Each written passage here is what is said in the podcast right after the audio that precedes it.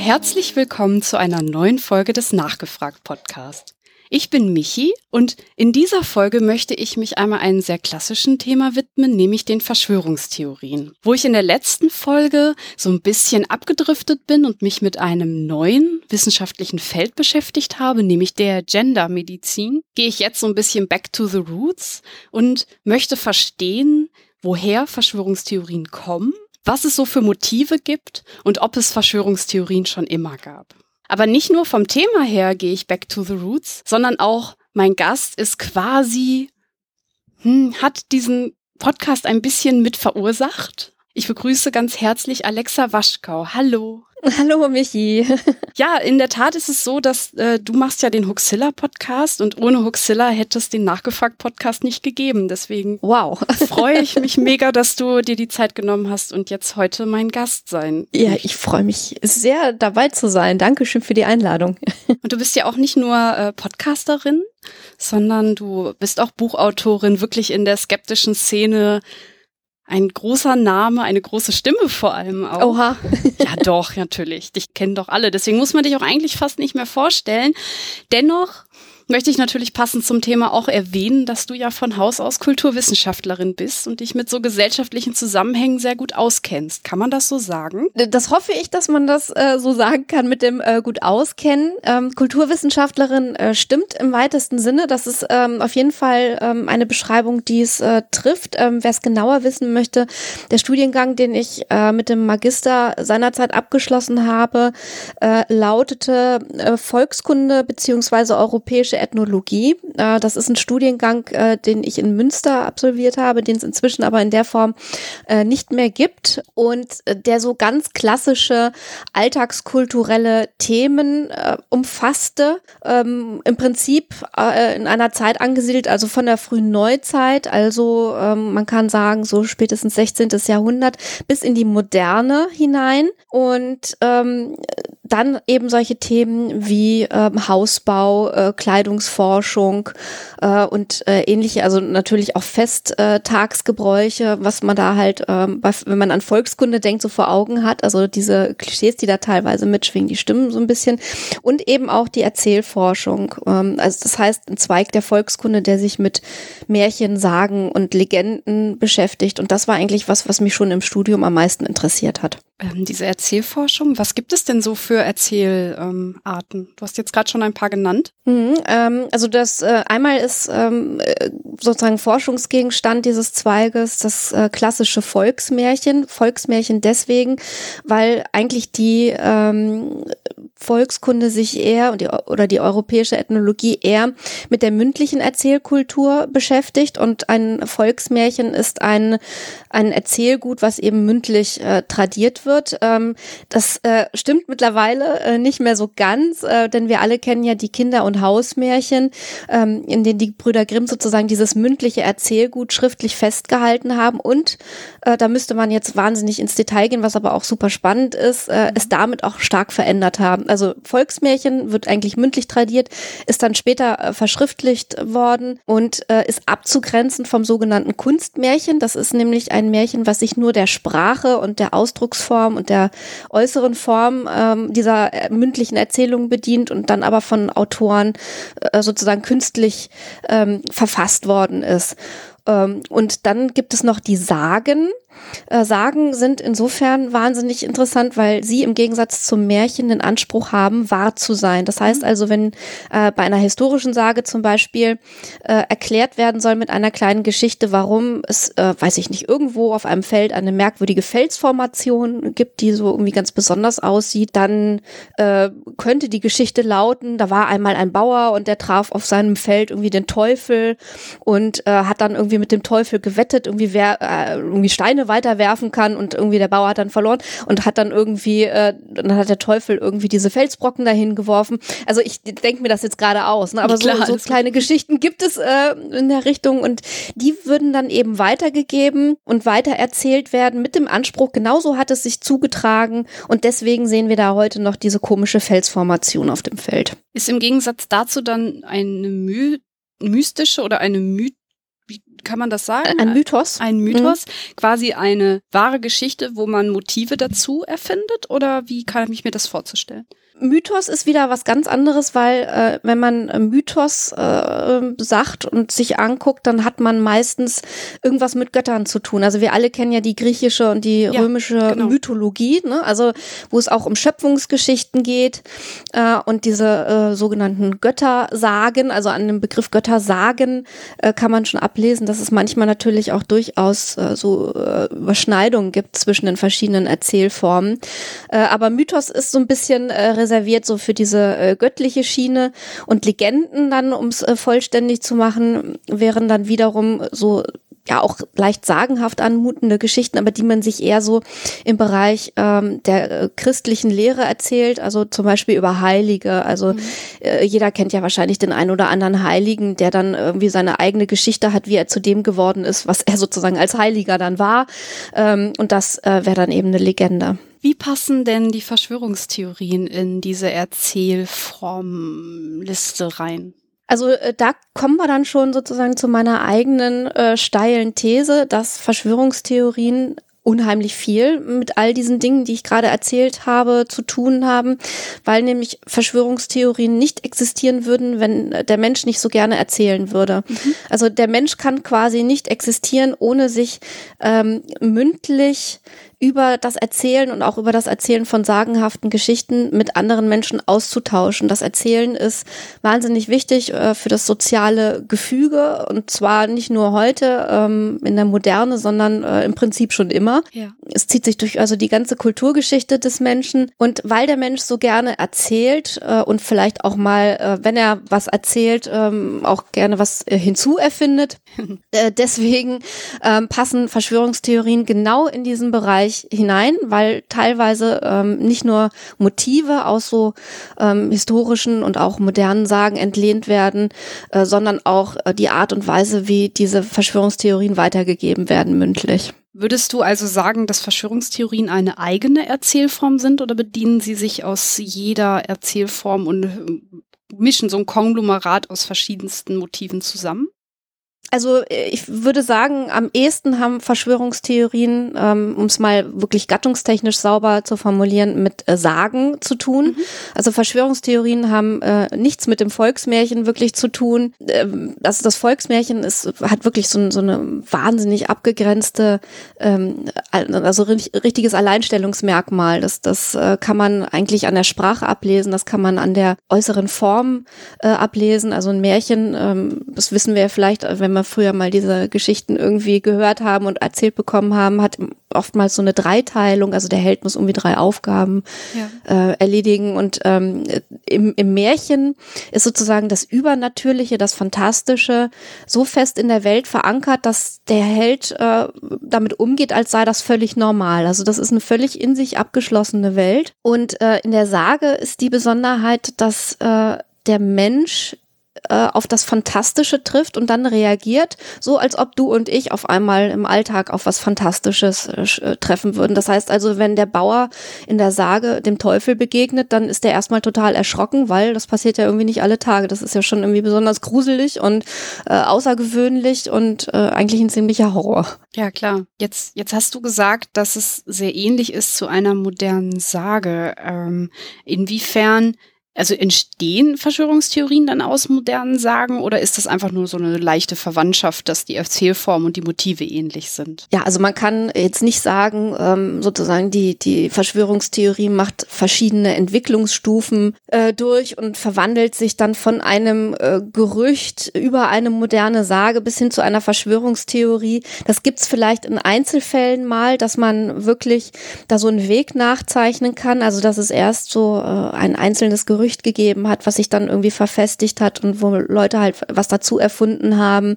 Und dann irgendwann ist es eine Verschwörungstheorie gewesen. Es kann auch sein, dass ähm, Dinge quasi parallel entstehen. Also dass es moderne Sagen gibt äh, und aber auch eine Verschwörungstheorie, die sich zum Beispiel eines Motivs äh, bedient. Ja. Was würdest du denn sagen, was zu einer Verschwörungstheorie dazugehört, also anstelle von dem, was du gerade angesprochen hast in Bezug auf die Sagen?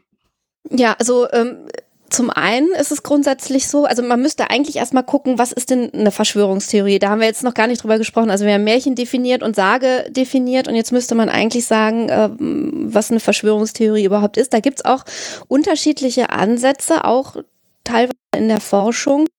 Ähm, es gibt den Ansatz, dass eine Verschwörungstheorie, ähm, die ähm, der Hang ist, eine, ein Ereignis, ein geschichtliches oder ein aktuelles Ereignis durch eine Verschwörung zu erklären. Das wäre also so ein ganz eng definierter Ansatz. Das heißt also, ähm, ich erkläre den ähm, ja, der 11. September ist jetzt insofern äh, ein bescheuertes Beispiel, weil er ja tatsächlich eine Verschwörung ist. Also die Terroristen, die diesen Anschlag verübt ja. haben, mhm. haben sich natürlich verschworen, um den USA Schaden zuzufügen. Also da gibt's eigentlich nichts dran zu deuteln. Insofern, also wenn man jetzt sagen würde, äh, Ereignis X ähm, ist nicht ähm, weiß ich nicht, aus einer politischen Entscheidung heraus ähm, entstanden, hat sich nicht äh, aus einer politischen Entscheidung heraus entwickelt, sondern das kommt, weil sich fremde Mächte irgendwie verschworen haben äh, und äh, dem Land, in dem das passiert ist, irgendwie Schaden zufügen wollten. Also dieser Ansatz wäre das. Und dann äh, gibt es noch äh, den Ansatz, eine zu sagen, eine Verschwörungstheorie ist im Prinzip eine alternative Erklärungsform zur offiziellen Version. Das heißt also, ähm, ähm, das Kennedy-Attentat, äh, Lee Harvey Oswald äh, ist ein Einzeltäter, äh, das wäre sozusagen die offizielle Variante und die Verschwörungstheorie dazu wäre dann ähm, äh, zu sagen, es gab mehr Täter und die haben sich dann eben ähm, ja mittels einer Verschwörung äh, zu diesem Attentat sozusagen äh, ja verschworen, haben das dann durchgeführt. Ich habe ähm, ehrlich gesagt, die Kennedy-Verschwörung ist für mich wirklich auch so ein wirklich Paradebeispiel. Ich muss auch sagen, die Verschwörung für mich ist eigentlich, dass halt eben die Geheimdienste da drin hängen und den Mord halt mit quasi geplant haben. Das ist, das ist für dich die, die Verschwörung, die stattgefunden hat oder die äh, äh, nee, nee. Verschwörungstheorie? Das ist ja, die Verschwörungstheorie. Okay. Ja, ja, mhm, genau. Es gibt aber noch andere. Es gibt auch, auch welche, von denen wusste ich gar nichts. Das hat ja. mir neulich mal jemand erzählt. Also bis hin zur äh, Theorie, dass ähm, Jackie Kennedy da selber mit beteiligt gewesen sein soll. Ach, nee, ja, das, das, das war mir auch ja unbekannt. Also ja, gibt nichts, was es ja nicht sagen, gibt. dass ich die äh, Kennedy-Verschwörung besonders interessant finde, weil ich da auch durchaus wirklich Dinge sehe, die wirklich, die, die ich nicht erklären kann. Also mhm. ich habe das Gefühl, dass die Geschichte, die offiziell erzählt wurde, noch nicht so ganz vollständig ist. Das heißt jetzt nicht, dass es eine Verschwörung gibt, die dahinter steckt, aber ich ähm, es habe da irgendwie ein komisches Gefühl. Geht dir das auch so? Äh, nicht mehr. Seit ähm, uns nochmal, also Alexander und mir beim äh, Recherchieren klar geworden ist, wie viel von dem, äh, was wir so für bare Münze genommen hatten lange Zeit und was eben bei uns dieses komische Gefühl verursacht hat, ähm, aus diesem Oliver Stone war es, ne? JFK Tatort Dallas äh, Film mhm. stammt.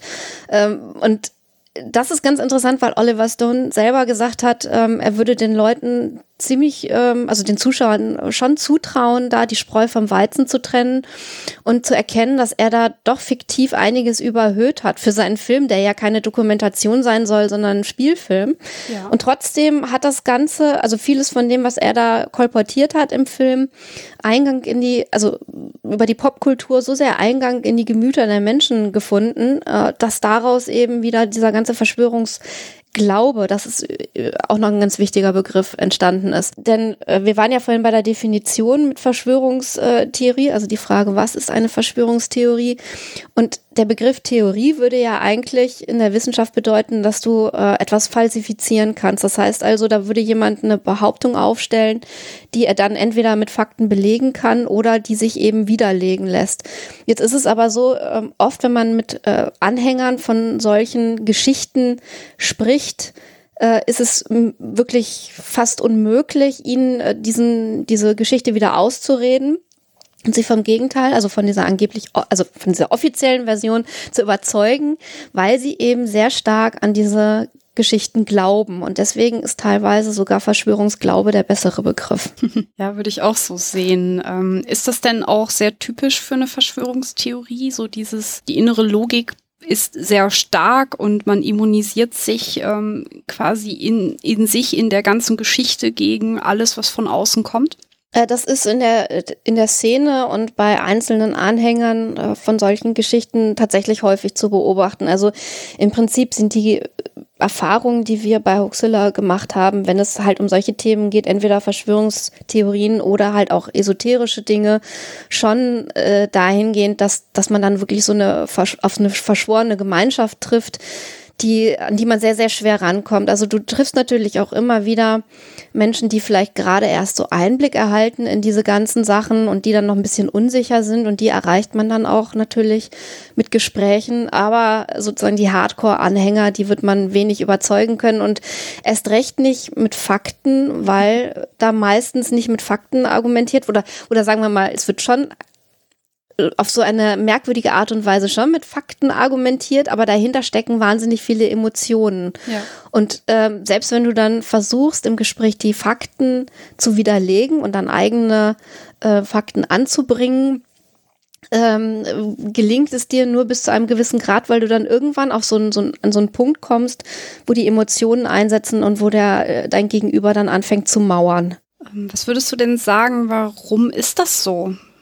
Also das halt eben, was, welch, welche, welchen Zweck erfüllen Verschwörungstheorien an der Stelle und warum will man das nicht loslassen? Also das ist ein ganz, ganz vielschichtiges äh, Problem. Also erstmal ähm, ist, also Meistens ähm, gibt es da durchaus unterschiedliche Möglichkeiten, was da gerade eine Rolle spielt bei deinem Gegenüber. Das kann einmal sein, dass jemand über das Thema Verschwörungstheorien oder über einzelne Verschwörungstheorien, nehmen wir jetzt mal den 11. September, auf eine Community von Gleichgesinnten gestoßen ist und sich darin äh, sozusagen beheimatet fühlt und dann vielleicht auch äh, zum ersten Mal äh, erlebt, äh, dass man eben in so einer Community sich auch aufgehoben fühlen kann und dann ähm, darüber sowas wie eine äh, Selbst Selbstwirksamkeit entwickelt, die er vielleicht vorher nicht hatte. Äh, kurzum, äh, ist, besteht dann die Gefahr, dass irgendwann diese, diese Verschwörungstheorie oder dieses Gedankengebäude zum Selbstzweck wird. Mhm. Und dann ist es natürlich für denjenigen im Gespräch auch wahnsinnig schwer zuzugeben, dass er vielleicht Jahre seines Lebens mit etwas verschwendet hat, was sich nicht ähm, wirklich beweisen lässt und was im Prinzip alles ähm, auf Sand gebaut war. Ja. Ähm, und diese Kritik sich erstmal vor Augen zu führen und diese Kritik anzunehmen, das ist wahnsinnig schwer. Also es würde uns ja auch so gehen. Also also wenn wir mit wahnsinnig viel Emotionen an irgendwas hängen würden und das nicht nüchtern äh, rational betrachten würden, was wir so tun, dann, ähm, wenn man uns dann kritisieren würde und vielleicht auch eben zu Recht kritisieren ja. würde, dann würde es uns vielleicht schwerer fallen, diese Kritik anzunehmen als sonst. Ja. Ich muss sagen, das, was du gerade beschreibst, ist für mich so das Endstadium des mhm. ähm, Verschwörungsglaubens. Für mich ist so das Erste, was Verschwörungstheorien machen, ist halt das, was du eben auch schon gesagt hast, diese alternative Erklärungsform. Es passiert mhm. etwas ganz Heftiges und man kann sich das nicht erklären und der Mensch mhm. will das zusammenbauen. Also sprich, genau. Mhm. dass man quasi ein Muster in einem äh, Ereignis findet, ähm, was halt bisher keinen Sinn gemacht hat. Mhm. Also halt was ganz Simples.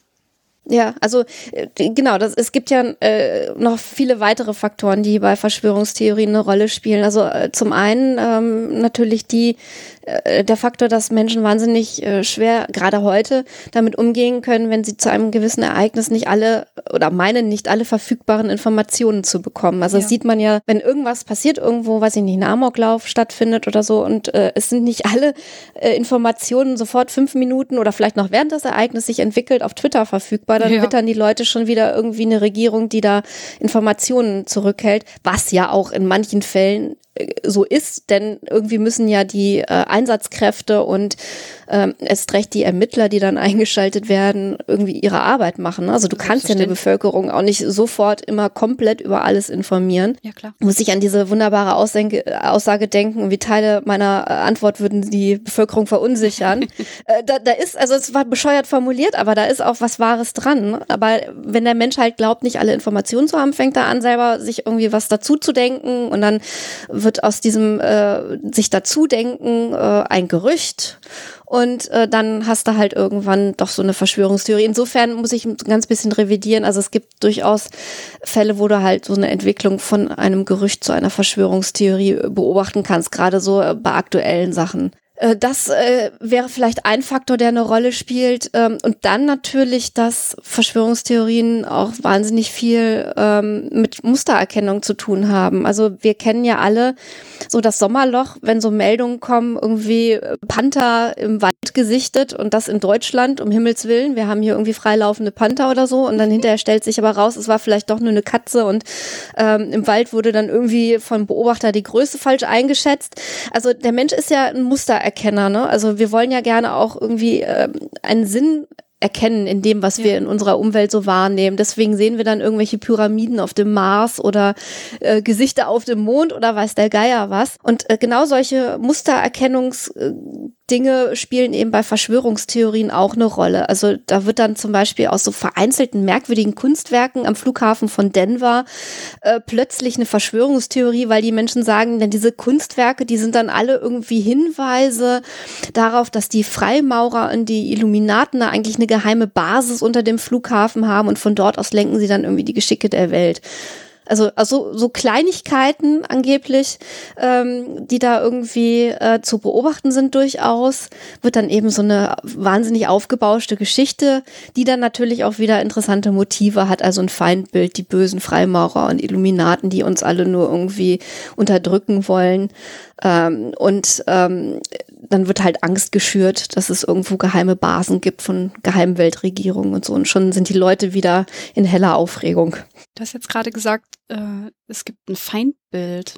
Mhm. Eigentlich fast alle Beispiele, die wir jetzt gerade schon so durchgegangen sind, da gab es immer irgendwie ich nenne es jetzt mal einen Sündenbock. Ist das ein mhm. sehr typisches Motiv für Verschwörungstheorien? Äh, bei den allermeisten schon. Es gibt auch Verschwörungstheorien, wobei man dann wieder genau gucken muss, wie man es gerade definiert. Äh, bei denen treten die, Versch die Feindbilder so ein bisschen und die Angst äh, so in den Hintergrund. Ich denke jetzt ähm, an solche Geschichten wie Elvis ist ein Alien oder Elvis ist nicht tot oder irgendwie sowas. Ne? Also das ja. sind so eher die netteren Varianten. Aber die meisten Verschwörungstheorien und gerade diejenigen, mit denen wir so heute zu tun haben, auch wenn wir äh, Hoaxilla machen, äh, die haben auf jeden Fall zwei Faktoren, nämlich äh, das Feindbild, was da ähm, sehr, sehr exponiert eine Rolle spielt und eben die Angst, die geschürt mhm. wird. Würdest du denn sagen, dass es zwei Typen von Verschwörungstheorien gibt? Weil du hast jetzt gerade diese Elvis-Geschichte angesprochen, mhm. das ist ja doch eher witzig. Mm, und da würde ich mich jetzt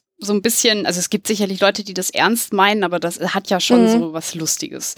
Während ähm, die anderen Beispiele, zum Beispiel ähm, der 11. September, dann da doch sehr ernst wird oder halt auch andere Beispiele, wo halt man ähm, ja so ein gesellschaftliches Moment auch direkt drin hat. Äh, sind das zwei verschiedene Qualitäten? Ja, das sind halt äh, verschiedene äh, Formen, die parallel existieren. Also ich würde mal behaupten, äh, wenn ich das auch jetzt nicht mit Zahlen belegen kann, dass es äh, eher, also mehr Verschwörungstheorien gibt, die eben so Feindbilder und den Angstfaktor haben und insofern auch gerade politisch und gesellschaftlich eine andere Rolle spielen und dass diese netten in Anführungsstrichen eher witzigen Verschwörungstheorien so ein bisschen weniger eine Rolle spielen, beziehungsweise einfach nicht so zahlreich sind. Ähm, es ist ja auch so, dass, dass viele von den Verschwörungstheorien einem am Anfang so völlig überzogen und vielleicht wirklich eher witzig vorkommen. Aber wenn man dann mal sich näher damit beschäftigt, dann merkt man relativ schnell, dass da eben doch ähm, sehr ungute Motive eine Rolle spielen und sehr politische Dinge auch. Also ich denke jetzt zum Beispiel gerade an David Icke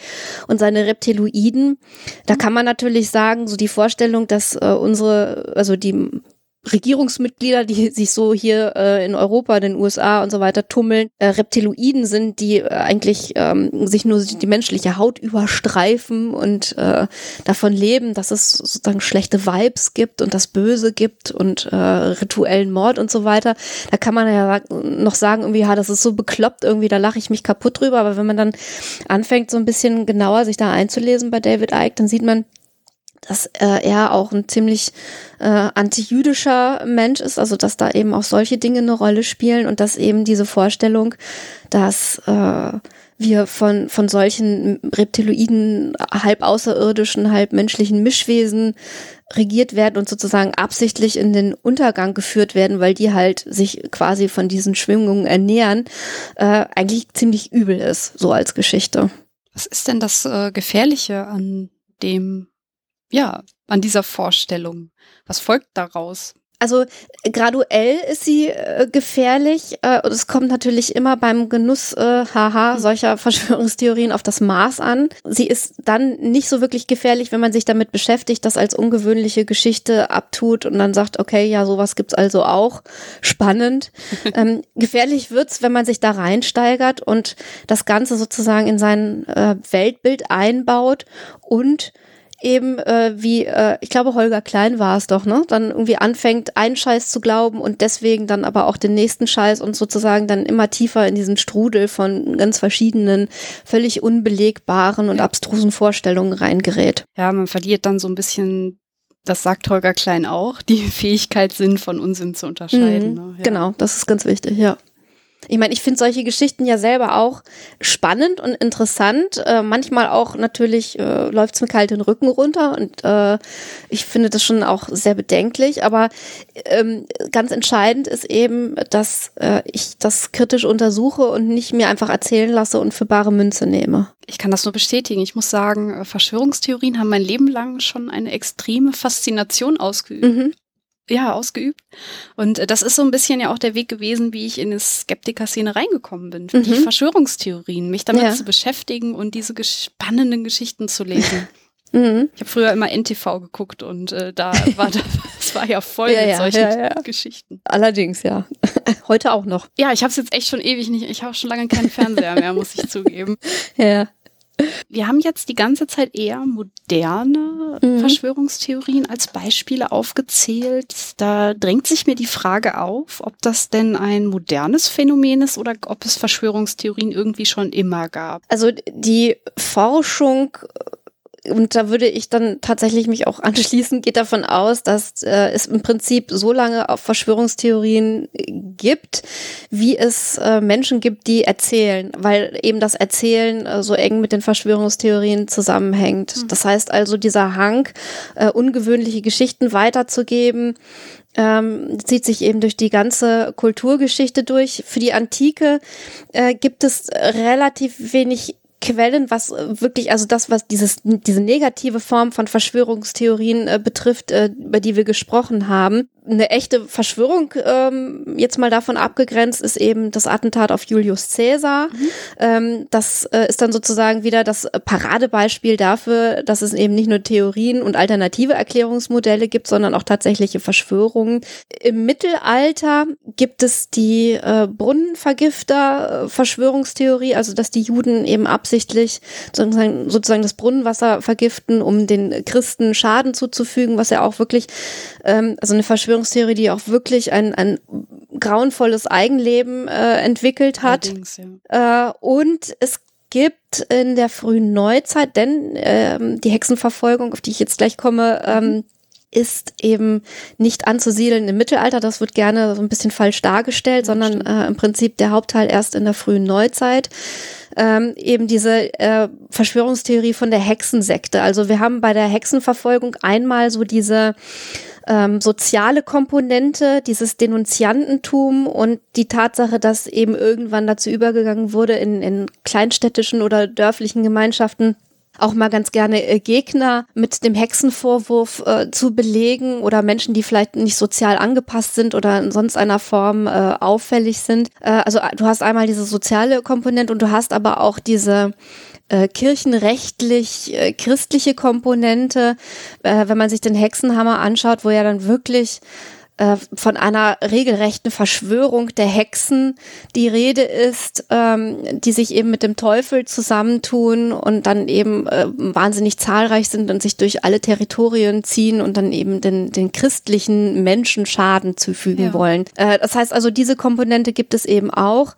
Äh, bei der Hexenverfolgung ist tatsächlich, wenn man sich so Prozessakten anguckt, dieses soziale Moment etwas dominierender, aber das ist das ist dann schon wieder ein ganz anderes äh, weiteres Feld. Also das wäre jetzt auch ein äh, Fass, was zu groß ist, um es aufzumachen in diesem Podcast. Aber eben es gibt auch diese Verschwörungstheoretische Komponente bei der Hexenverfolgung. Das ist eigentlich ganz spannend, weil das äh, wirklich so ein, so ein Beispiel aus der frühen Neuzeit ist und ähm, man da relativ gut ablesen kann, wie viel das eben auch ähm, ja dem sozialen und gesellschaftlichen Gefüge zu tun hat. Hm. Du hast jetzt gerade ja eigentlich schon gesagt, dass es ähm, sowas wie ein Feindbild und dieses Angstmoment wiedergibt. Aber gibt es denn auch Unterschiede im Laufe der Zeit, die man benennen kann oder die man in der Forschung gefunden hat zwischen Verschwörungstheorien damals und Verschwörungstheorien heute? Also ähm, die Tatsache, dass es bei vielen äh, dieser ähm, Gerüchte, Geschichten, Verschwörungstheorien, wie man es auch immer äh, nennen möchte, Feindbilder gibt und eine Angst, die geschürt wird, äh, die zieht sich äh, wirklich wie so ein roter Faden eigentlich durch die äh, Geschichte hindurch. Ja. Äh, das, äh, denke ich, lässt sich schon festhalten. Also diese Grundmotivik der Angst und äh, ja, der Tatsache, dass sich da natürlich irgendwelche Mächte zusammentun, äh, um anderen rechtschaffenden Menschen Schaden zuzufügen. Das ist ja im Prinzip der Kern des Ganzen und das ist auch ein Kern, der relativ unveränderlich ist. Was sich natürlich verändert im Laufe der Zeit und durch die Kulturgeschichte hindurch, ist das Gewand, in dem solche Verschwörungstheorien daherkommen. Ja. Das ist ja wie bei den modernen Sagen auch. Ähm, es gibt eine moderne Sage, wo eine Frau in einem Einkaufszentrum ist und in der Tiefgarage geparkt hat und als sie einsteigen will, kommt halt so ein altes Mütterchen irgendwie mit Einkaufstaschen und ähm, als sie schon im Wagen sitzt und möchte von ihr mitgenommen werden, sie macht dann die Beifahrertür auf und äh, will die alte Dame einsteigen lassen und sieht aber beim Einsteigen, dass die so eine ganz komische, behaarte Männerhand hat und knallt dann die Beiführer, äh, Beifahrertür zu und fährt ganz schnell weg, weil sie Angst kriegt und sieht dann irgendwie zu Hause, dass die äh, alte Dame aber ähm, bei dieser ganzen Aktion eine Tüte im Fußraum verloren hat und guckt dann in diese Tüte und da sind dann irgendwelche Mordwerkzeuge drin mhm. und äh, da kriegt sie nachträglich nochmal einen Schock Schock ihres Lebens, weil sie nämlich feststellt, dass dieses vermeintliche alte Mütterchen ein böser Räuber war, der sie eigentlich überfallen wollte. Und genau diese Geschichte, die gibt's nicht äh, mit einem Auto, nicht nur mit einem Auto aus der Moderne, äh, aus der heutigen Zeit, sondern auch mit einem Pferdefuhrwerk aus dem 19. Jahrhundert. Das ist also tatsächlich ja. äh, quellentechnisch belegt. Und das ist eigentlich äh, ein schöner äh, Beleg dafür auch, wie moderne Sagen sich im Laufe der Zeit von ihrem Äußeren äh, von ihrer Verpackung her sozusagen verändern, aber im Kern immer gleich bleiben. Das gilt auch für Verschwörungstheorien? Das kann man eigentlich parallel äh, dazu auch äh, für Verschwörungstheorien so festhalten, ja. Da würde mich natürlich auch mal gerade interessieren, ist jetzt so ein bisschen äh, vielleicht ein Schlenker, äh, der nicht ganz in die Linie passt, die wir gerade aufgemacht haben. Ähm, ist das denn auch von Kultur zu Kultur so, dass die Verschwörungstheorien ähnliche Motive haben? Also ich meine, ähm, auf den verschiedenen Kontinenten, in den verschiedenen Zeiten, äh, in den verschiedenen Kultur Bereichen? Also äh, da wäre ich jetzt äh, wirklich ganz vorne mit dabei und hätte noch einen ganzen Studiengang dran gehängt, wenn ich dir das jetzt so äh, ohne weiteres beantworten könnte. Okay. Denn ähm, ich habe mich natürlich mit äh, der Erzählkultur im europäischen Raum äh, beschäftigt eher und äh, bin jetzt also nicht Ethnologin in dem Sinne, dass ich eben äh, mir den afrikanischen Kontinent zum Beispiel angeguckt hätte, wobei es da ja natürlich auch den Hexenglauben zum Beispiel äh, gibt, der leider auch äh, und das wird in der Skeptiker-Szene ähm, ja auch immer mal wieder angesprochen, sehr unschöne Blüten treibt, weil dann nämlich Menschen tatsächlich auch heute noch als Hexen angeklagt werden und dann auch äh, tätlich angegriffen werden, ja. eben aufgrund dieses Vorwurfs. Ich denke, da müsste ich natürlich mich nochmal äh, besser einlesen, dass es ähm, vom indischen Subkontinent auch äh, solche Beispiele gibt. Aber ich äh, gestehe auch ganz offen da meine Grenzen ein, weil ich mich wirklich sehr auf den europäischen Raum konzentriert habe und eher weniger, also sieht man jetzt mal wirklich von den USA vielleicht ab, weil das oft äh, so eng mit dem verwandt ist, was wir uns hier in Europa erzählen. Ne? Ähm, dass ich mich einfach mit den anderen Kontinenten und Kulturgeschichten zu wenig befasst habe. War ja auch nur so ein Schlenker. ja, aber man, also es ist eigentlich ganz gut, dass, dass wir das nochmal abgrenzen, ne, weil das vielen halt auch nicht klar ist. Ich bekomme immer wieder auch Fragen, die gerade so ähm, in so eine ethnologische äh, Richtung gehen und dann ist es halt immer ähm, schön zu sagen auch, ähm, wie das sozusagen von dem, äh, was man äh, ja im Studium gelernt hat, abzugrenzen ist. Ne? Also wenn ich jetzt Esoterikerin wäre, würde ich sagen, ich hätte auf alles eine Antwort und würde mir irgendwas ausdenken. Aber als wissenschaftlicher Mensch muss man ja auch durchaus mal in der Lage sein, seine Grenzen äh, anzuerkennen und auch offen zu formulieren. Das ist ja auch die Stärke der wissenschaftlichen Methode. Ja, genau, genau.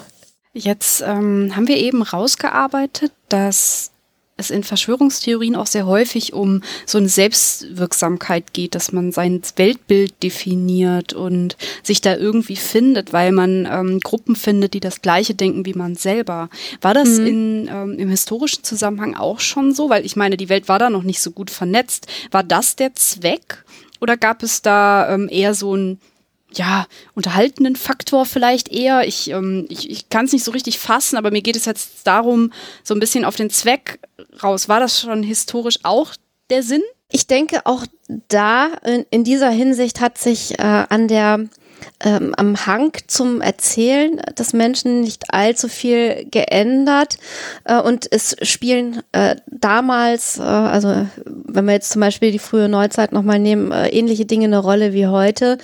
Ähm, es gibt natürlich auch durchaus Unterschiede. Wir haben jetzt ähm, den Faktor angesprochen, eben dieser, dieses sozusagen In-Group, Out-Group, also eine Gruppe, die dann sozusagen ihren sozialen Zusammenhalt stärkt durch das Erzählen ähm, schl äh, schließt dann wieder andere Menschen aus, weil die dann sozusagen zum Feind äh, gehören, der in dieser Geschichte kolportiert wird. Also diese Faktoren gibt's äh, sowohl äh, zum Beispiel bei der Hexenverschwörung als auch äh, bei, äh, ich sag mal jetzt ein blödes Beispiel, Pizzagate irgendwie aus der äh, jüngeren Geschichte. Und es gibt natürlich äh, den Zusammenhang von Verschwörungstheorien äh, und Propaganda. Mhm. Das heißt also, dass äh, Verschwörungstheorien Technologien auch durchaus von Menschen für politische Zwecke gebraucht, missbraucht, äh, eingesetzt werden, wie auch immer man das sehen möchte. Und äh, gerade wenn eine Verschwörungstheorie so eine starke politische und auch religiöse Komponente hat, wie zum Beispiel die äh, Sache mit den Brunnenvergiftern, den angeblichen, ja. dann äh, kann man da natürlich auch ähm, einen Faktor eben äh, sehen in einer politischen, ja sozusagen äh, einem politischen Machterhaltswunsch äh, oder Machtstärkungswunsch oder wie auch immer. Und auch heute ist es tatsächlich so, dass es nicht nur Menschen gibt, die Verschwörungstheorien sich angucken, dann glauben und Angst kriegen, sondern halt auch viele Menschen gibt, die damit Politik betreiben. Leider leider, muss man sagen, seit ungefähr dem Jahr 2015, 16 äh, immer häufiger und immer stärker. Sowohl äh, hier in Deutschland als auch äh, in ganz Europa und vor allen Dingen in den USA. Ähm, da ist es ja dann auch so, dass wir eigentlich ein bisschen weggehen von der einzelnen Verschwörungstheorie, sondern da wird ja so ein ganzes Konstrukt ja auch aufgebaut, ne? Also schon mhm. fast so eine Ideologie. Würdest du das auch so sehen? Ja, also das wird auch durchaus häufiger mal äh, benutzt, dieser äh, Begriff Verschwörungsideologie. Also ähm, äh, das ist vielleicht auch wirklich ganz passend, wenn man nicht immer nur von den Verschwörungstheoretikern äh, spricht, denn äh, da gibt's halt dieses äh, ja, ähm, Problem, was wir vorhin schon angesprochen haben mit der Theorie im wissenschaftlichen Sinne und der eigentlich negativen Besetzung dieses Begriffs Verschwörungstheorie, sondern äh, man kann eben tatsächlich dann sprechen vom Verschwörungsglauben, wobei ähm, so wie ich es sehe, dieser sich vielleicht auch auf eine einzelne Verschwörungsgeschichte beziehen kann und eine Verschwörungsideologie äh, im Gegensatz dafür, äh, dazu vielleicht eher so etwas ist wie ein komplettes Weltbild, das sich eben aus äh, Verschwörungsgeschichten zusammensetzt. Das heißt also, da spielt dann nicht nur eine einzelne äh, Geschichte eine Rolle, sondern das ähm, zieht sich eben durch alle Bereiche und ähm, macht sozusagen das Weltbild desjenigen, des, mhm. also dieses Verschwörungsideologen aus. Ja, das ist ja auch dann so ein bisschen gefährlich für die Person selber, wenn man eigentlich hinter allem dann nur noch anfängt, ähm, Verschwörungen zu wittern. Ja, also im, im Prinzip bin ich auch immer der Meinung gewesen, dass äh, es sich nicht gut lebt als Verschwörungstheoretiker. Also du hast natürlich zum einen schon so das Gefühl, dass du so äh, zu den Auserwählten gehörst, die jetzt mit Insiderwissen versorgt werden in irgendwelchen Foren und dann der einzig Aufgewachte bist im Gegensatz zu den ganzen Schlafschafen, die überall rumlaufen. Natürlich äh, merkst du halt irgendwann äh, als derjenige, der so etwas glaubt, dass dein Leben von Angst bestimmt ist. Also wenn dann tatsächlich Menschen ähm, da sind, die nicht mehr rausgehen wollen oder ihre Kinder nicht mehr draußen spielen lassen, weil sie Angst vor Chemtrails haben, ist das natürlich äußerst ungut. Auf der anderen Seite äh, ist es leider auch inzwischen so, ähm, wenn man sich mit den tatsächlichen politischen Gegebenheiten intensiv auseinandersetzt, also wirklich tagtäglich sich anschaut, was so gerade in der Welt politisch passiert, dann kann es einem aber auch Angst und Bange werden. Also das braucht nicht immer eine Verschwörungstheorie, damit nee. man sozusagen vor politischen Entwicklungen äh, und äh, vielleicht auch äh, anderen ähm, äh, Weltentwicklungen, wenn man auf das Klima guckt oder so, ähm, Angst kriegt. Also äh, das kann auch äh, passieren, wenn man sich mit Fakten äh, intensiv beschäftigt. Aber es ist natürlich so, dass gerade Verschwörungstheorien ähm, damit eigentlich arbeiten, ne, mit diesem Angstfaktor. Und es gibt halt auch äh, Leute, die Verschwörungstheorien verbreiten äh, und eben ganz gezielt diese Angst schüren und einsetzen und sie dann eben für ihre eigenen politischen äh, Zwecke missbrauchen. Also ich denke äh, zum Beispiel an vieles, was äh, in der AfD äh, gemacht wird äh, wo halt wirklich äh, systematisch äh, Grenzen ähm, des Sagbaren gelockert werden und Angst geschürt wird, um die Menschen halt für die eigene Botschaft empfänglich zu machen. Und ich denke in den USA nicht nur an den äh, Präsidenten, sondern auch an solche Leute wie Alex Jones, oh ja. die halt systematisch Verschwörungstheorien verbreiten und dann auch solchen möchte gern Autokraten wie Trump äh, damit in die Hände spielen und zuarbeiten regelrecht. Warum ist denn dieses Angstfaktor schüren für solche Leute ein Mittel der Wahl? Was würdest du Weil, sagen? Ja, das ist äh, schon so, dass du durch Angst Menschen leichter beeinflussen kannst. Also mhm. ich bin zwar keine Psychologin und äh, da wäre Alexander sicherlich der bessere Ansprechpartner, um das äh, intensiv zu klären, diese Frage. Aber ähm, es, es fürchte ich schon so, dass ein, ein rationaler Mensch weniger leicht zu beeinflussen ist als jemand, der dann wirklich so von Angst getrieben äh, sich an jeden Strohhalm klammert, der vermeintlich irgendwie Abhilfe schafft. Also wenn du jemanden hast, der Angst vor Chemtrails hat, ähm, kannst du versuchen, ihm irgendwelche Chemtrail-Protektoren oder so anzudrehen und ähm, kommst dann so an sein Geld. Oder, ja. oder du hast dann jemanden, der eine andere Entscheidung trifft an der Wahlurne, weil er Angst hat, ähm, ob das, wovor er Angst hat, tatsächlich existiert oder nicht. Ähm, aber du hast dann auf jeden Fall irgendwie einen Wähler mehr äh, gewonnen, äh, wenn du Angst verbreitest. Also ich, ich denke, das ist schon ein ganz wichtiger Mechanismus. Sind das denn immer Leute, die für solche verzweifelten Theorien irgendwie anfällig sind? Oder spiel, was sind das für Menschen, die Verschwörungstheorien ähm, auf den Leim gehen? Auch da gibt's äh, wieder wahnsinnig viele unterschiedliche Möglichkeiten. Ähm, das, das ist ja auch so schwierig. Also du weißt ja, äh, du musst erstmal, wenn du jemanden ähm, auf einer Party oder so vor dir hast, einschätzen können, ähm, was ist das überhaupt für jemand. Das heißt, du musst erstmal schon irgendwie kurz mit dem gesprochen haben, um die Situation überhaupt einschätzen zu können. Das kann jemand sein, der vielleicht immer eine äh, relativ geringe Selbstwirksamkeit hatte, das heißt also sich unsicher und unverstanden gefühlt hat und dann auf einmal jemanden getroffen hat, der ihn da in diese ganze Szene eingeführt hat und auf einmal waren da ganz viele Leute, die äh, auch genau das gleiche komische Gefühl schon immer gehabt haben und dann äh, irgendwie ihn total verstehen und dann fühlt er sich aufgehoben. Das kann äh, einmal sein.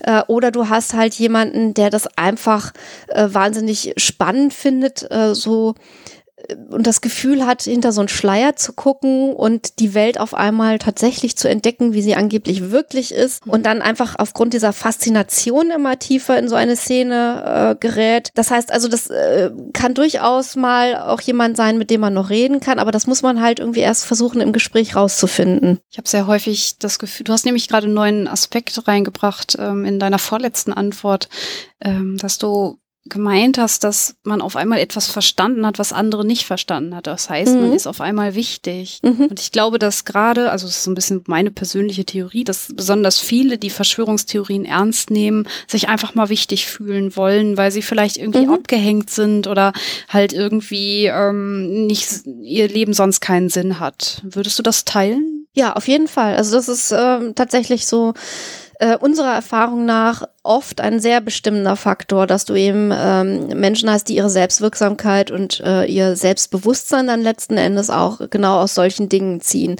Und ähm, es ist ja auch tatsächlich so, dass eben ganz viele Verschwörungstheorien, auch gerade so wie sie im Netz verbreitet werden, damit spielen, äh, ja, eben dieses, dieses elitäre ja. Wissen für Auserwählte verbreiten zu wollen. Ne? Und fragt sich immer, ja, warum gibt's denn dann irgendwie äh, auf der Welt äh, Millionen von Leuten, die das alles schon wissen und du musst eigentlich nur ins Netz gucken auf zwei Seiten und dann erfährst du halt dieses angeblich ach so geheime Insiderwissen. Ähm, und für die Leute scheint es ja auch total wichtig zu sein, wenn das eben nicht nur fünf Leute wissen, sondern am besten äh, durch weiß ich nicht, 150.000 Leute weiterverbreitet wird. Ähm, das passt irgendwie nicht so richtig zusammen. Aber das ist halt irgendwie so eine Geschichte, die da immer mitschwingt. Ne? Also diejenigen, die Verschwörungstheorien Vorschub leisten wollen, die tun dann ganz gerne so, als wäre das irgendwie alles super geheim und würde nur an die wirklich Auserwählten weitergegeben werden, die es auch verdienen, aufzuwachen und die Welt zu sehen, wie sie wirklich ist. So funktionieren viele esoterische Theorien aber auch. Also ja, und Werbung. Gutes, ja, ist ja auch ein gutes Verkaufsargument, ne? Mm, genau. Bis der, der es verstanden hat, willst du nicht auch zu dem elitären Kreis dazugehören, ne? Genau, ja. ja. Jetzt hast du ja auch schon so ein bisschen angedeutet, dass dieses ganze Konstrukt aber auch reale Folgen hat für den Staat, für die Gesellschaft. Was würdest du denn sagen, wenn wir jetzt diese Propaganda, die halt eben mit der Angst spielt, wenn das zunimmt, welche Folgen hat das für den Rechtsstaat oder sogar für die Demokratie in Gänze? Also was das für Folgen für diesen unseren Rechtsstaat haben kann, wenn Verschwörungstheorien auf dem Vormarsch sind und in der Mitte der Gesellschaft ankommen, das können wir an den Reichsbürgern ablesen. Da kann man leider äh, ganz konkret beobachten, dass diese Konsequenzen sehr, sehr negativ sind. Also mhm. das, was vielleicht mal so ein paar komische Fuzis in irgendwelchen Foren und vielleicht in kleinen äh, Stammtisch-Hinterzimmern gewesen sind, die dann irgendwie ihr eigenes Fürstentum ausgerufen haben. Äh, das sind eben tatsächlich inzwischen äh, Gruppen, die sich darauf vorbereiten, den bewaffneten Kampf gegen den Staat aufzunehmen. Man muss es leider so deutlich sagen. Also die Gefahr ist eigentlich schon längst da und äh, ähm, im Prinzip hat man das viel zu lange nicht ernst genommen, das Ganze, und musste dann ja leider, ich muss jetzt mal fürchterlich überlegen, wann das gewesen ist. War das 2014? Ach, ist das schon wieder so lange her? Ich weiß es nicht mehr genau, ähm, dass dieser Polizist tatsächlich umgekommen ist, weil er bei einem Reichsbürger ähm, im Prinzip äh, ja Waffen beschlagnahmen wollte. Ne? Also diesen, diesen Fall hat man ja tatsächlich gehabt und man muss äh, davon ausgehen und man geht auch inzwischen davon aus, dass viele dieser sogenannten Reichsbürger bewaffnet sind und durchaus willens sind, am Tag X, wie auch immer, ja.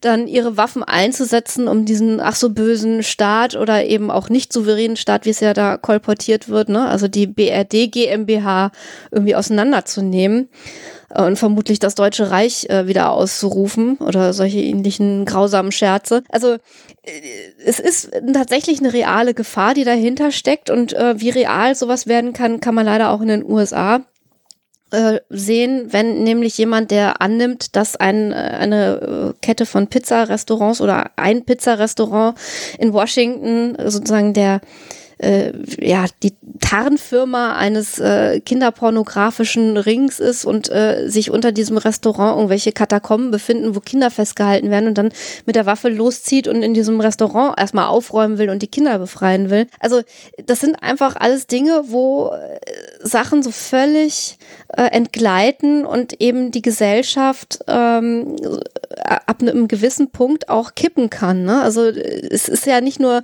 es sind ja nicht nur Einzelfälle, sondern es ist ein ganzes Klima von ähm, ja Wissenschafts Müdigkeit oder. Hass auf die Wissenschaft oder Hass auf Leute, die irgendwie mit Fakten argumentieren, äh, die aber dann mit dem gefühlten eigenen Weltbild irgendwie nicht übereinzustimmen scheinen. Also äh, kurzum haben wir wahnsinnig viele Menschen, die ähm, sozusagen das Gefühl haben, dass sie dem Staat nicht mehr vertrauen können, der Politik nicht mehr vertrauen können ähm, und dann eben sozusagen ihre eigenen, ihr eigenes Weltbild basteln müssen, was sie dann zum Handeln zwingt und das äh, eben gegen den Staat. Also das kann gesellschaftlich eben wahnsinnig ins Auge gehen. Und man sieht es bei solchen Dingen wie den Impfgegnern, die dafür sorgen, äh, hier in Deutschland wohl nicht unbedingt, da sind die Masernfälle, glaube ich, leicht zurückgegangen, aber weltweit trotzdem äh, dafür sorgen, dass die Masernfälle wieder zunehmen nehmen. Ähm, also all solche Dinge haben natürlich ganz konkrete Auswirkungen auf die Gesellschaft und äh, da sieht man eben, wie dieses verschwörungstheoretische Klima sich auswirken kann. Du würdest sagen, dass das zunimmt? Also ich würde schon sagen, dass das ähm, in den letzten Jahren mehr geworden ist, weil äh, sozusagen die, die Verschwörungstheorien aus den Hinterzimmern und Mini-Foren äh, in die Nachrichten gefunden haben, in ähm, die sozialen Medien gefunden haben und die natürlich dafür sorgen, äh, dass das Ganze wahnsinnig schnell verbreitet wird. Also wenn man sieht, wie, wie schnell und äh, gut äh, sich da diese Gerüchte und dann eben auch Verschwörungstheorien verbreiten, da wird einem wirklich schon Angst ja, und Bange. Das stimmt. Wie würdest du denn sagen, gehen die Medien heute mit ähm, solchen Verschwörungstheorien und eben diesen Propagandageschichten um? Wir haben wahnsinnig viele sehr, sehr gute Journalisten, die ihren Job ernst nehmen und Dinge hinterfragen und aufdecken. Also ich denke jetzt zum Beispiel jüngst äh, an die Taz, ganz aktuelles Beispiel, die diesen Köhler da auseinandergenommen hat, der äh, als Lungenarzt sagte ja. irgendwie, dass die Grenzwerte vollkommener Mumpitz sind, was äh, Stickoxid angeht. Ähm, also es gibt wirklich guten Journalismus in Deutschland. Es gibt wirklich guten Journalismus in den USA. Äh, und das sind alles Leute, die wirklich äh, ihre Arbeit machen. Ja, äh, das große Problem, was inzwischen die Medien haben, ist, dass sie so wahnsinnig schnell reagieren müssen. Also um nochmal dieses Beispiel von einem Amoklauf ja. ähm, zu nehmen, wenn da gerade sich äh, so etwas entwickelt und abspielt, dann verlangen die Menschen inzwischen äh, sozusagen eine punktgenaue Berichterstattung äh, live dabei. Äh, ähm, wie sich das Ganze irgendwie abspielt, mit allen Hintergrundinformationen, äh, die es nur irgendwie geben kann und ähm, innerhalb von einer Minute die komplette Lebensgeschichte des Täters und seine ganzen ähm, Associates und ich weiß nicht was alles. Also im Prinzip das komplette Bild. Das kannst du in den seltensten Fällen, wenn du als Journalist deinen Job ernst nimmst, leisten in der Form. Denn äh, ein Journalist muss ja erstmal recherchieren, er muss äh, Fakten checken ja, Zusammenhänge ähm, muss Zusammenhänge verstehen, aufbereiten und das Ganze eben auch so verpacken, dass es äh, vom Leser irgendwie ja, genossen, äh, äh, konsumiert werden kann, wie auch immer. Äh, das ist eine Sisyphus-Aufgabe. Das heißt also, während er noch damit beschäftigt ist, äh, sind schon fünf andere Twitterer, die nichts mit Journalismus zu tun haben, dabei, live vom Ereignis irgendwas zu berichten und da irgendwie äh, merkwürdige Dinge vielleicht zu ergänzen, die sie sich nur denken, die vielleicht passieren können könnten oder äh, ja. die vielleicht eine Rolle spielen könnten, die aber nichts mit der Realität zu tun haben. Und zack, hast du vollkommen falsche Informationen, die im Umlauf sind. Und wenn der Journalist dann hinterher hingeht und, und Fakten nennt, dann heißt es wieder, ja, das ist wieder unsere Lügenpresse, die irgendwie die Dinge ganz anders darstellt. Und schon hast du das Problem. Also das äh, ist in unserer schnelllebigen Zeit der sozialen Medien echt das Problem, dass jeder sich im Prinzip als Journalist fühlen kann, aber nicht das, nicht die geringste Ahnung hat, was eigentlich mit diesem Job verbunden ist. Ich habe manchmal ein bisschen das Gefühl, ähm, oder beziehungsweise ich fange mal anders an. Du hast eben von den Reichsbürgern gesprochen. Ich habe auch ein bisschen das Gefühl, dass die Medien-TM das auch viel zu lange ignoriert haben und belacht haben, also darüber sich lustig gemacht haben, aber dann eigentlich gar nicht wirklich das mal analysiert haben und sich angeguckt haben, was da passiert. Hm, ich glaube, das war ein Fehler, da so drüber zu lachen. Ja, also das, das äh, fängt natürlich nicht unbedingt bei den Journalisten an, sondern das ähm, äh, fängt im Prinzip ja schon bei der Politik an. Also wenn natürlich irgendwie weiß ich nicht, Anfragen im Bundestag sind oder so, und die, dann wird da irgendwie eher so geschmunzelt, wenn man dann mal von Reichsbürgern berichtet äh, und dann wird das Ganze wieder in eine Schublade gelegt, dann ähm, ist natürlich klar, dass auch die Medien keinen Grund sehen, da jetzt irgendwie einen Riesenbericht ja, dazu zu machen. Also stimmt, ja. vereinzelt mag es auch schon vorher Recherchen gegeben haben, aber das ist halt wieder so, da, da spielen halt wahnsinnig viele Dinge zusammen. Also wenn die Politik es nicht unbedingt ernst nimmt, wenn die Medien das vielleicht so als interessante Hintergrundrecherche verkaufen, aber halt nicht so die Knallermeldung, dann wiederum kriegen wir das als Leser, Hörer, ähm, Fernsehzuschauer nicht so wirklich mit und dann nehmen wir es nicht so ernst. Das heißt also, da greift wieder irgendwie alles ineinander und erst wenn dann solche Dinge passieren, wie dass es zu einem Todesfall kommt ähm, durch einen Reichsbürger, dann sind wir alle plötzlich wach und denken, upsala, was ist denn da passiert? Aber jetzt ist es ja quasi auf dem Tablett und es ist ja auch sehr, sehr verbreitet und man hat durch zum Beispiel durch Fake News ja auch äh, sogar einen Begriff dafür. Ähm, was können wir denn jetzt tun, um das Umkippen, wie du es eben genannt hast, der Gesellschaft oder halt der Gesellschaften zu verhindern? Einfach weiter über diese Dinge sprechen, im Prinzip genau das machen, was wir jetzt gerade tun, äh, darüber reden, Aufklärungsarbeit leisten, wo wir können, also wo sozusagen wir auf solche Dinge stoßen. Ja. Und ansonsten ähm, wird sich leider nicht verhindern lassen, dass ein gewisser Prozentsatz der Bevölkerung sowohl hier als auch in den USA einfach weiter solchen Theorien anhängt. Äh, du hast immer einen gewissen Prozentsatz äh, in der Gesellschaft äh, von Leuten, die halt alternative Erklärungs- und ähm, Weltbilder, äh, Weltbildmodelle vertreten und die wirst du teilweise nicht eingefangen bekommen. Ja. Aber wir können ähm, durch Aufklärungsarbeit und vor allen Dingen auch durch gute Wissenschaftskommunikation und durch das Zeigen, dass die reale, faktisch belegbare und erklärbare Welt genauso spannend ist wie eine Verschwörungstheorie. Durch solche Sachen können wir eben vielleicht ein Klima schaffen, in dem die Menschen wieder mehr Spaß an Fakten, mehr Spaß an mhm. Wissenschaftlichkeit haben und äh, dann eben letzten Endes auch ähm, sozusagen stärker vertreten sind und lauter sind als die Verschwörungstheoretiker, die du nicht mehr erreichst. Ja, ich muss sagen, dieses Spaß an Wissenschaft ist definitiv ein wichtiger Aspekt. Ähm, mhm. Ich habe aber eine Sache da, da komme ich einfach nicht dahinter und vielleicht hast mhm. du eine Erklärung. Wie kann man denn Leuten die Angst nehmen? Weil äh, wir haben ja festgestellt, dass Verschwörungstheorien vor allem dieses Angstmoment benutzen. Und mhm. wenn jetzt jemand vor mir steht und er sagt, er hat Angst vor X, was mhm. kann ich tun, um äh, das ihm zu nehmen? Das, da, da komme ich nicht so richtig weiter. Mhm.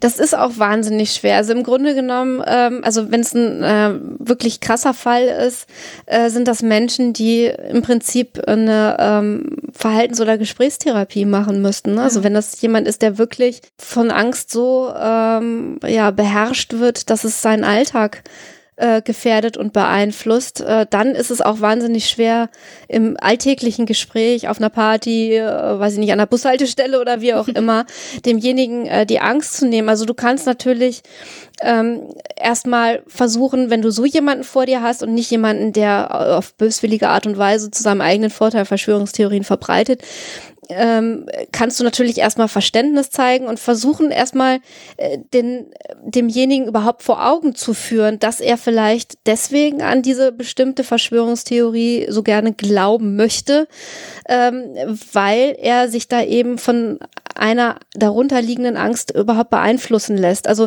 manchen ist das ja vielleicht gar nicht klar, äh, dass sie da irgendwie ähm, äh, im Prinzip deswegen sich haben beeinflussen lassen, weil da, darunter eigentlich was ganz anderes ja. liegt. Also eine Angst vor einer gewissen Alltagssituation oder äh, was weiß ich. Ähm, das ist natürlich schon irgendwie ein sehr tiefgehendes Gespräch, was du dann äh, führen musst. Ja, äh, und das ist natürlich immer die Frage, wie viel ja, wie viel ist da überhaupt der Einzelne äh, zu leisten imstande? Was du natürlich machen kannst, wenn das jemand ist, der, äh, also der dir vertraut und mit dem du irgendwie so ganz gut kannst eigentlich, dass du ihn mal auf die wunderbare Arbeit der ähm, Beratungsstellen, die wir hier in Deutschland haben, äh, aufmerksam machst. Also es gibt ja die Sektenberatungsstellen und die kümmern sich äh, im Gegensatz zu dem, was der Name sagt, eben nicht nur um Sektenmitglieder oder Aussteiger oder Angehörige, sondern auch zu einem gewissen Prozentsatz immer wieder um Menschen, die äh, in so einen Verschwörungs in einen Verschwörungsglauben hm. hineingeraten. Ja, Denn das ist auch äh, ein Charakteristikum, das haben wir bisher noch nicht so angesprochen, dass die, gerade diese Community-Komponente von Verschwörungstheorien oftmals auch so leichte Züge einer Sekte haben kann. Das heißt also, die Mitglieder einer solchen Community, einer solchen Szene sind teilweise so stark eingebunden und auch so in ihrer Ideologie verfangen, in ihrem Glauben, äh, dass sie eben agieren wie äh, Sektenmitglieder. Und ähm, da ist es eben ganz besonders wichtig, dass du jemanden hast, der wirklich geschult ist und genau weiß, wie er mit solchen Situationen umgehen ja, kann. Ne? Oder halt auch, äh, wenn du einen Angehörigen hast von so jemandem äh, und möchte gerne helfen, dann ist es immer gut, äh, sich an solche Beratungsstellen zu wenden. Also die Sekteninfo NRW zum Beispiel, die leistet da hervorragende Arbeit. Also man kann sich da im Prinzip wirklich mit seinem Kummer auch ähm, hinwenden und äh, kriegt dann kom kompetente Hilfe. Ich werde das in den Shownotes verlinken, mhm. falls da irgendwer Bedarf hat, sich da zu melden. Ähm, das wäre, das macht das wirklich. Das ist ein guter mhm. Rat. Habt ihr denn bei Huxilla ähm, öfter schon die Erfahrung gemacht, dass sich Leute an euch wenden, die gesagt haben, wow, ich habe es jetzt geschafft? Also sprich, ähm, dass man da auch mal rauskommt oder ähm, begegnet euch das nicht so oft? Ähm, es ist jetzt nicht an der Tagesordnung, aber es kommt durchaus mal vor. Also nicht nur einmal, sondern vielleicht irgendwie so, weiß ich nicht, zwei, dreimal im Jahr schon, dass uns jemand genau sowas schreibt oder ähm, schreibt, ich war mir unsicher und jetzt habe ich euch entdeckt und äh, jetzt äh, habe ich irgendwie eine gute Informationsquelle gefunden und so. Also das äh, ist durchaus mal der Fall und das sind natürlich immer Dinge, wo wir uns ganz besonders freuen. Ja. Es ist natürlich deswegen nicht ganz so häufig, weil gerade Leute, die tief in solchen Verschwörungen Verschwörungsfallen drin stecken, äh, eigentlich nicht die typischen Hoaxilla-Hörer sind. Äh, insofern ist das immer so ein ganz bisschen Preaching to the Choir, was wir betreiben. Also wir äh, erreichen oftmals diejenigen, die unsicher sind oder sowieso schon skeptisch, aber ab und zu eben auch andere Leute, die dann äh, durch uns auf ähm, ja ein wissenschaftlich kritisches Weltbild stoßen. Es gibt natürlich auch diejenigen, die ähm, uns wild beschimpfen und äh, für die, äh, weiß ich nicht, Plage der Menschheit halten, weil wir äh, falsche Informationen verbreiten mit Huxilla. Ähm, ich könnte jetzt nicht mit Zahlen belegen, wie häufig das vorkommt, aber das ist auch immer mal wieder so der Fall. Ja, ja, ich habe mir solche Leute auch schon eingefangen, klar. Ich glaube, Wahrscheinlich kennt das jeder, der ja, ja, in dem Bereich in irgendeiner Form tätig ist, ja. Ja, ähm, ich, ich hatte jetzt ja eben gesagt, dass ich immer so ein bisschen ähm, nicht so dahinter gekommen bin, wie ich solchen, äh, ja, wie man jemandem die Angst nimmt. Und ähm, falls in den, bei den Hörern jemand dabei ist, der auch so eine Erfahrung gemacht hat, wie du es gerade gesagt hast, ah, ich war unsicher, ähm, gerne mal in den Kommentaren halt vielleicht hm, die Erfahrung schildern, wenn ihr das wollt und ähm, mir ein bisschen helfen, wie man da vielleicht weiterkommt oder halt, wenn ihr noch mal irgendeine Geschichte habt, immer raus. Das würde mich oh, interessieren. klingt spannend, ja. Ja, also ähm, ich bin immer total neugierig drauf und würde gerne meinen Horizont erweitern. Falls ihr da Geschichten habt, erzählt die gerne mal. Ich habe jetzt aber noch eine Sache, die eben hängen geblieben ist. Ich habe eben einfach so behauptet, dass halt äh, Fake News und Verschwörungstheorien, dass es so in Hand in Hand geht. Ist das überhaupt so? Würdest du das sagen? Äh, also es, es ist so, dass Verschwörungstheorien und Fake News Berührungspunkte haben, ganz sicherlich. Wobei, wenn man es jetzt ähm, klar definieren wollte, ähm, Fake News vielleicht eine Ausprägung von Verschwörungstheorien sind oder mal auf einer Verschwörungstheorie beruhen können. Also der Fall ist äh, teilweise noch ein bisschen anders äh, gelagert. Ähm, du hast auch äh, sozusagen andere ja, Erzählschnipsel, die da irgendwie eine Rolle spielen. Also es kann auch sein, dass es eben eher die Erzählgattung eines Gerüchtes ist, äh, was da eine Rolle spielt, oder eben auch eine ähm, gezielte politische Lüge, äh, die da verbreitet wird. Also es gibt sicherlich Berührungspunkte und äh, vielleicht auch oftmals Überschneidungen, aber das sind im Prinzip so alles Facetten ähm, einer ja, Ideologie, die sich da zeigen oder einer politischen Ausrichtung, die sich da zeigen in, in äh, Fake News und in Verschwörungstheorien. Ja. Fake News ist ja wahrscheinlich auch so eine Art Kanal, wo dann Verschwörungstheorien verbreitet werden. Auch das hat man, ja, ja, klar. Ja. Also das kann natürlich auch ein Vehikel sein. Also wie gesagt, es sind ja. Zusammenhänge sicherlich da, ähm, aber man kann jetzt nicht äh, sagen, dass Fake News immer auf Verschwörungstheorien beruhen oder immer Verschwörungstheorien sind oder äh, wie auch immer. Also das äh, ist ein bisschen schwierig, weil man da wirklich so eine Einzelfallanalyse vornehmen muss, was dahinter steckt eigentlich. Verstehe. Ja, haben wir denn in Bezug auf Verschwörungstheorien jetzt noch irgendeinen Aspekt vergessen? Oh je. ich, ich hoffe nicht. Ansonsten äh, möge man uns das bitte sagen, dann äh, in den Kommentaren, dann Gerne. würden wir uns das zu Herzen nehmen. Ich sag mal, es ist ja auch ein großes Thema. Wir haben jetzt quasi mal so ein bisschen die kulturwissenschaftliche Sicht ja, uns rausgegriffen und ich werde sicherlich auch noch mal auf andere Aspekte in anderen Sendungen eingehen, aber vielleicht so als Start in die in das Thema haben wir, glaube ich, wirklich schon viel getroffen. Ja, ich denke schon. ja, das war sehr, sehr interessant.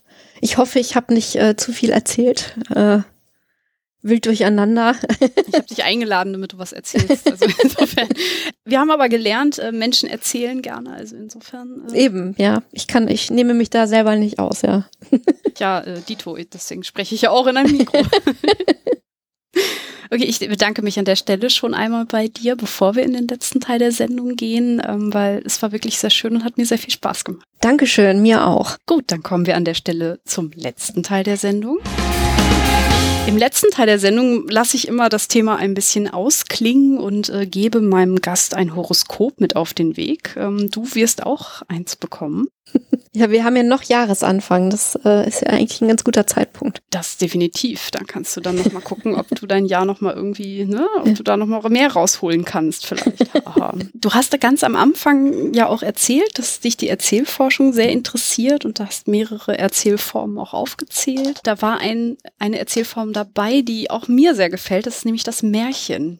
Mhm. Und ich habe rausgefunden, das war ähm, in den letzten Tagen ein Aha-Erlebnis, dass auch Astrologie mit Märchen verknüpft werden. Mhm. Ja, wusste ich auch nicht. Okay. Es gibt offensichtlich Aha. Astrologen, die ähm, dem Sternzeichen Märchen zuordnen. Interessant. Das ja. ist mir auch neu her. Die Idee ist, ich habe hier eine Seite gefunden dazu und dass, dass es ein paar Anregungen gibt, die sehr bedeutend sein können und heilsam, die dann in diesem Märchen drinstehen. Und deswegen frage ich dich direkt mal, welches äh, Sternzeichen bist du denn? Ich bin Schütze. Schütze. Eigentlich oh. schlimm genug, dass ich das weiß, aber ich weiß. wissen wir nicht. Ich glaube, das wissen wir irgendwie alle, oder? Ja, ja, ich glaube auch. Also ähm, ich äh, arbeite ja seit neuestem in einem Büro, wo ich auch wirklich mit Menschen zu tun habe, die an Astrologie glauben. Und ähm, deswegen weiß ich auch, welches Sternzeichen ich mhm. habe, weil ich das sagen. Na gut. ähm, Sternzeichen Schütze. Okay, ich sehe zwei Märchen werden äh, dem Schützen zugeordnet, mhm. von dem ich eins nicht kenne. Aber gut, der Geist im Glas Aha. Sagt dir das was? Nein, überhaupt gar nicht. Interessant. Nicht. Das müssen wir mal googeln. Und das zweite soll ist. Das, soll, aus den Kindern- und Hausmärchen oder ist das. Nee. Grimm. Inter Hier steht ah, tatsächlich? Mhm. Interessant. Siehst du? Alle kenne ich anscheinend auch nicht. das zweite kennen wir aber alle und dazu gibt es dann jetzt auch einen äh, entsprechenden Text. Hans im Glück. Ach ja. Ach, wie schön. so, und ähm, Hans im Glück, dazu steht ähm, folgendes. Immer oben auf, und immer noch eins obendrauf. Schützen sind im Aufwärtstrend auf der Überholspur. Sie kommen gut gelaunt auf die Welt und machen fröhlich genauso weiter, bis sie glücklich endgültig hochgehen. Der Schütze ist sein eigener Motivationstrainer, hält sich für einen kleinen Herrgott und glaubt wirklich, immer und überall das große Los zu ziehen. Erfolgreiches Gelingen setzt er jederzeit zuversichtlich voraus.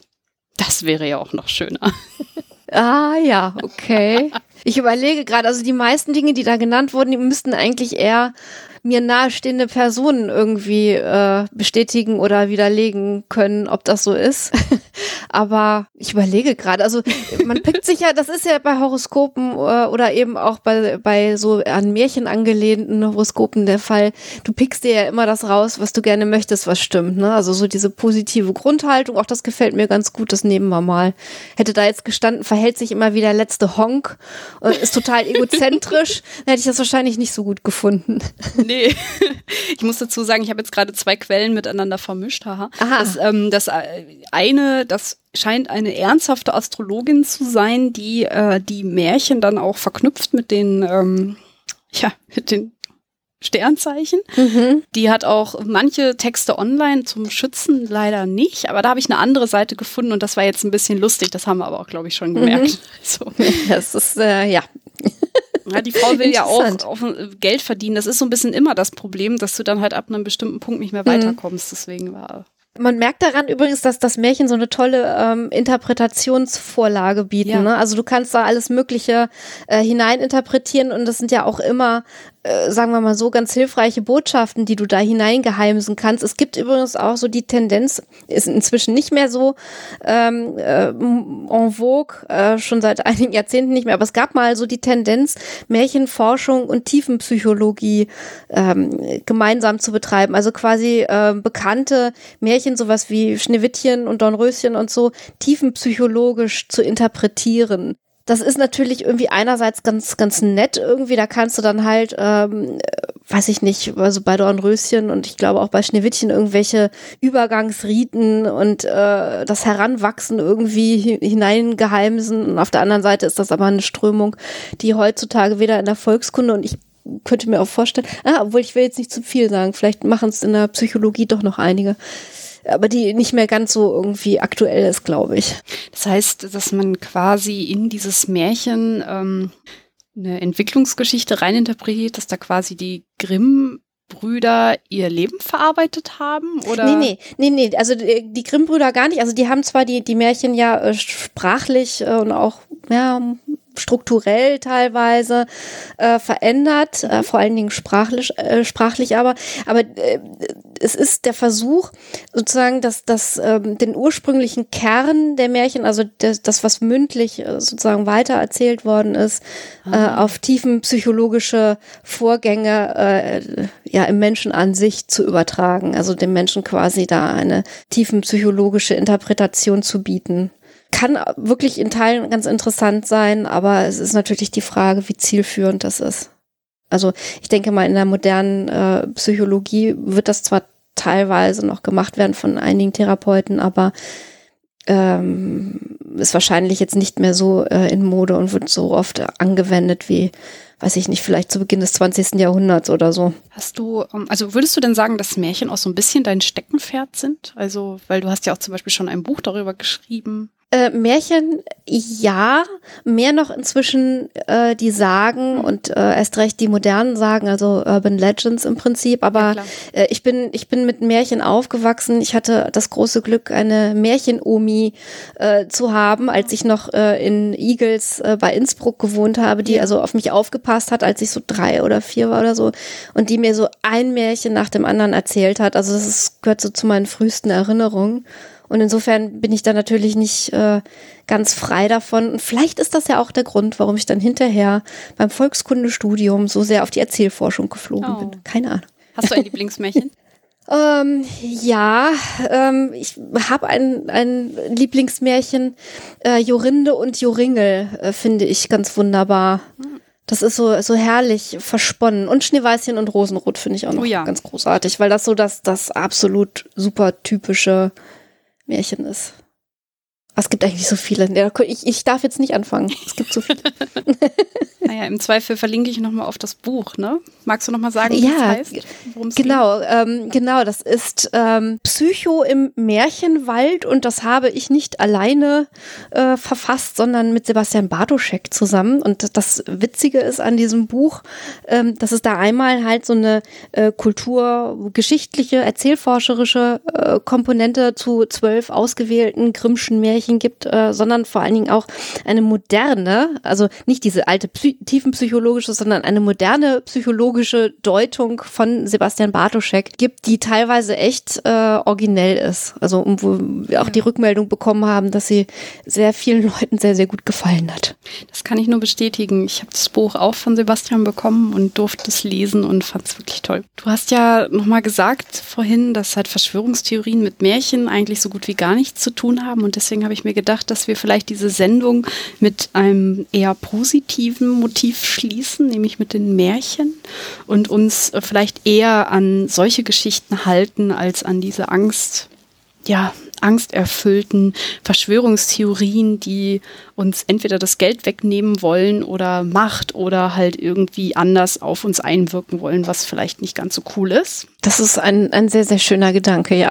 Und ähm, falls uns Leute begegnen, die irgendwie in diesem Sumpf drin sind, dann müssen wir irgendwie gucken, dass wir uns kümmern, dass die sich melden an Stellen, die sich auskennen. Das hast du ja eben ausgeführt. Und ähm, wir machen weiter mit Wissenschaftskommunikation und versuchen den Leuten klarzumachen, dass Wissenschaft cool ist. Absolut, genau. In diesem Sinne erstmal natürlich alle weiter Huxela hören. Und den Nachgefragt-Podcast.